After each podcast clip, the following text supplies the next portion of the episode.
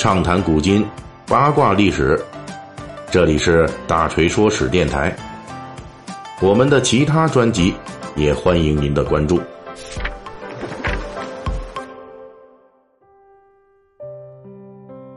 呃，最近这几天，其实二零一九年的高考已经结束了。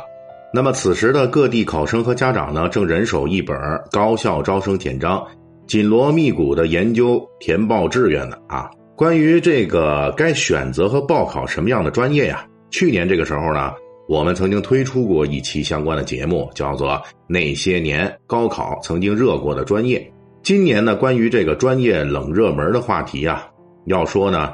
呃，咱们想说一段这个比以前比这个更久远的啊，有点这年头的，同时呢，也是对咱们考生和家长填报志愿有一定参考作用的掌故。这就是八十多年前曾经发生过的那一场冷门和热门学科的争论。我们在讲史的时候呢，每每都会想到一句俗话，叫“太阳底下没有新鲜事儿”啊。在这历史领域呢，那似曾相识的事情更是屡有发生了。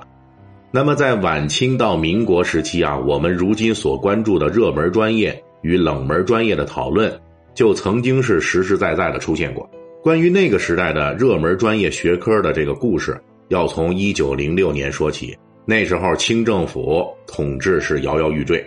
于是呢就搞了一个预备立宪啊，宣称要制定清朝的君主立宪之宪法。那既然要制定宪法，就得有众多的这个法律专业的人才啊，所以从那时候起呢，国内各地开始纷纷兴办法政学堂。那这也足以看出来，这晚清政府到底有多不靠谱啊！要这个立法了，才发现呢，这国内法律专门的人才稀缺啊。然后呢，再开始兴办学，哎，这就跟那说我想吃碗米饭，那您先种稻子去吧，这个是是一个道理，对吧？此后没几年呢，那么清王朝呢，就这样的清王朝那必须完蛋，对吧？后续的民国呢，曾经一度是宣传法律对于共和的作用，仿佛只要推翻了满清皇帝啊，整个国家就能够自然而然的进入法治社会了一样。就特别需要法律人才了，这种普遍的社会预期呢，让法政类专业在人们心中的地位提高了，这算是给当时正热门的法政学堂的建设又添了一把火。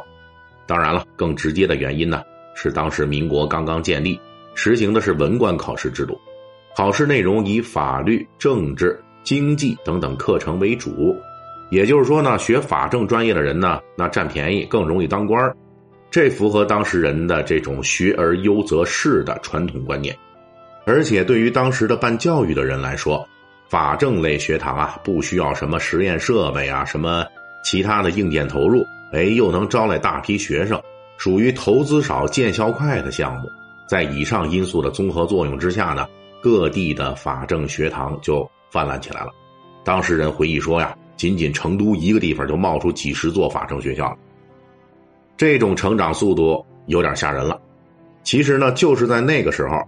就已经有明白人提出来过。大家现在都把这法政专业当热门，导致法政专业教育是猛烈铺开。那其规模速度令人震惊。如果一个国家的人才智力啊，全都集中到法政一个领域，这是非常危险的事情。果不其然，这法政类专业的热门地位没持续几年，这问题就来了。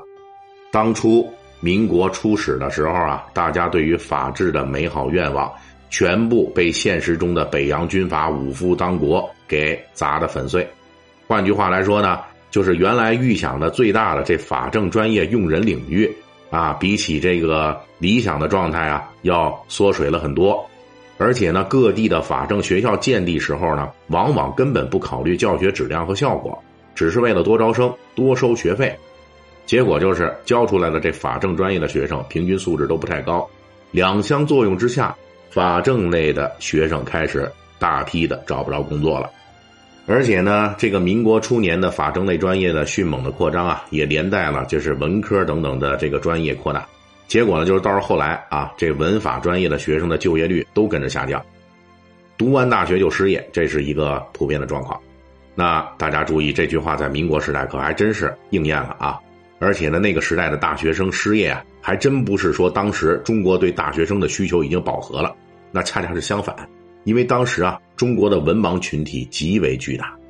一般估计呢，在总人口的百分之九十以上。那个时候呢，上大学也不便宜。一九三零年代，一个大学生的一年的学费最低标准等于，呃，当时北平城里边一个普通劳动者全家一年的花费啊。这样的花费面前呢，那能上得起大学的都是凤毛麟角。根据一九三一年统计，当时全国大学生啊，有大学毕业生大概七千余人啊。而当时的中国的人口呢，就有四个亿以上了。那么这批七千人啊，基本跟大熊猫差不多。从这个社会发展角度来说呢，当时中国极度落后，是非常需要这种高等人才的。但是呢，就这七千个大熊猫，因为当时民国各项事业落后，以及说这个文法专业的人太多了，还真就出现了很多毕业就失业的情况。这时候呢，人们才开始意识到。必须重视高等教育的专业设置问题了。一九三一年，当时调查国内五十一所高校，其中设法科专业的占百分之四十九，设文科的占百分之七十。相比之下，这些高校中设有工科的只有百分之二十七，农科的只有百分之二十二，有医科的只有百分之十二。与这个学科专业设置相对应的呢，那还有一份当年各个专业学生的就业率统计啊。其中呢，商学啊、畜牧这个科学，还有这个交通管理等等专业啊，就业率呢能达到百分之百。电机工程专业就业率百分之九十九，土木工程、机械等专业的就业率也在百分之九十以上。也就是说呢，这些专业基本是没有失业啊，毕业了就能找着工作。至于说这个昔日的大热门法律专业，就业率只有百分之七十三。政治专业那更惨了，只有百分之五十九。简单来说呢，就是当时对于这个旧中国来说啊，积贫积弱了，是吧？那么你去学这个法政专业的人太多了，但是实际上呢，我们那时候百业待兴，这个实业啊，更需要专业类的这种人才。所以像理科、工科呀，什么医学、商学呀这些的话，其实是呃，更是国家急需的人才，但是呢，却培养出来的太少了。于是呢，在一九三零年代，教育界就围绕到底是这专业怎么设置啊？具体来说，就是咱这过度膨胀的文科和过度紧缺的实用学科之间的关系，展开了一场大讨论。一九三二年，国民政府的大员陈果夫提出了一份改革教育方案，啊，这是一剂猛药，那就是说呢，建议是从一九三二年起，十年之内，国内所有大学生和专门学院停止招收。文法艺术等等专业的学生，然后呢，就把这个投资到文法专业的资金转移到农业、工科、医科等等的紧缺专业之上。这么一搞的话呢，当然能够大大缓解文科毕业生积压的问题。但是如果真的长达十年时间不招一个文法学生，到时候文法毕业生可能真是有饭吃了。但是呢，自民国以来呢，咱们大量的建设这种文法学校。那这些学校里边的老师们怎么办呢？那可真是没饭碗了。因此呢，这个激烈的这种刹车方案也是引起了同样激烈的争论。经过反复的争论和各方势力的这种 PK，最终出台的专业调整方案没有十年停止招生这么狠，而是呢采用了比较温和的手段，也就是呢压制和限制文科专业的招生规模。但是令人意外的是呢，其实真正让这一轮民国时代的文科与实用专业学科之间的争论得到解决的，实际是后来爆发的全面抗日。因为全面抗战之后啊，当时大后方的高校普遍是资金奇缺，发展困顿，理论学科尤其是文法类学科发展无用武之地，大学教授们的生活待遇也严重下降了，而商科、工程等等学科的出路。往往是银行、工业等等相对于这种待遇好的门类，现实面前，文法等前世的热门学科逐渐冷却，又一批热门的学科就此诞生了。本期大锤就跟您聊到这儿，喜欢听您可以给我打个赏。